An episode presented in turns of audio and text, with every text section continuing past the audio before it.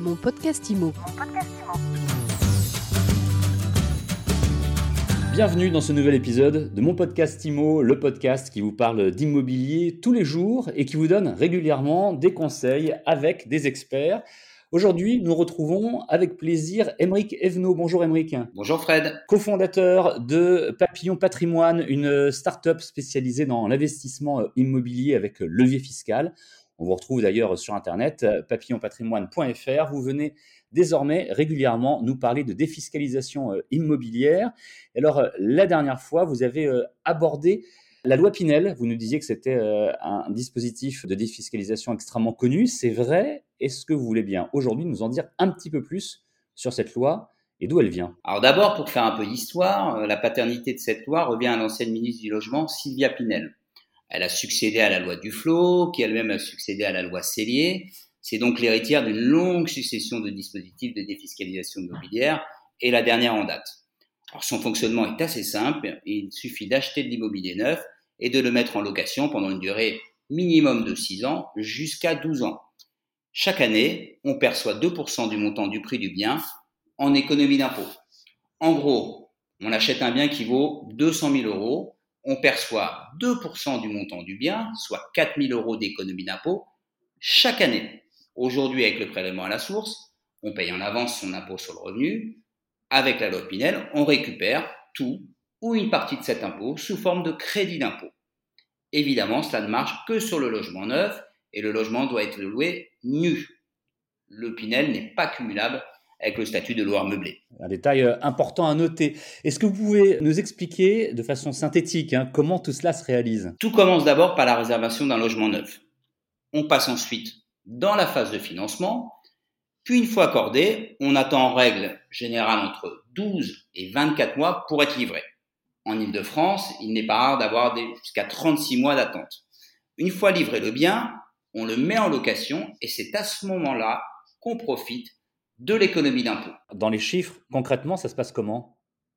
D'un côté, on a les charges de remboursement du crédit classique qui démarrent à la livraison de son bien et la gestion, l'assurance, les loyers impayés, la taxe foncière, même si celle-ci est exonérée dans le neuf pendant deux ans.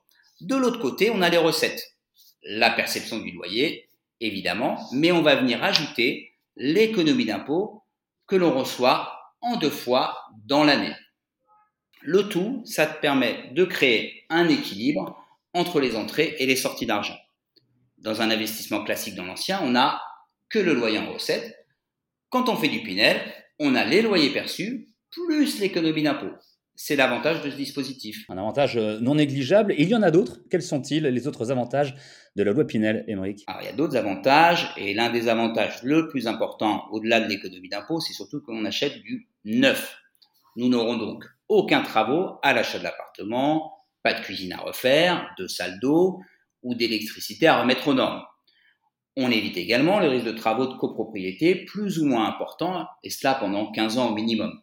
Là encore, on connaît le coût d'un ravalement qui peut sérieusement gréver l'équilibre de l'investissement. Un autre avantage, et pas des moindres, c'est évidemment les frais de notaire qui sont réduits.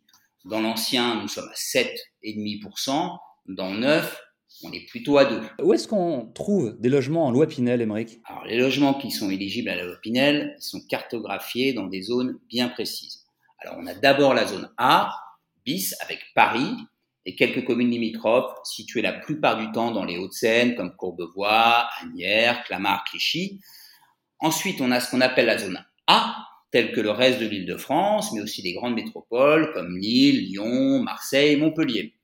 Enfin, on a la zone B1, où là on retrouve des villes telles que Rennes, Bordeaux. Il existait un temps la zone B2, mais celle-ci n'est plus éligible à la loi Pinel depuis le 1er janvier 2020 on peut faire le constat tout simple qu'au sortir de l'île de France et des grandes métropoles, on ne peut pas profiter du dispositif Pinel. Ça sera donc toujours sur des zones tendues et cela assure une demande locative forte. Merci beaucoup pour tous ces éclaircissements et ces bons conseils, Maurice Evenot. Je vous en prie, Fred. À bientôt. À bientôt dans un nouvel épisode de mon podcast IMO, toujours pour nous donner des conseils et des informations sur la défiscalisation immobilière. Je rappelle que vous êtes le cofondateur de Papillon Patrimoine, une start-up spécialisée dans l'investissement immobilier avec levier fiscal. Mon podcast IMO, c'est tous les jours, c'est sur toutes les plateformes de podcast et sur monpodcastimo.com. Nous nous retrouvons donc quand vous voulez, où vous voulez, pour un nouvel épisode avec un nouvel invité. Mon podcast Imo. Mon podcast Imo.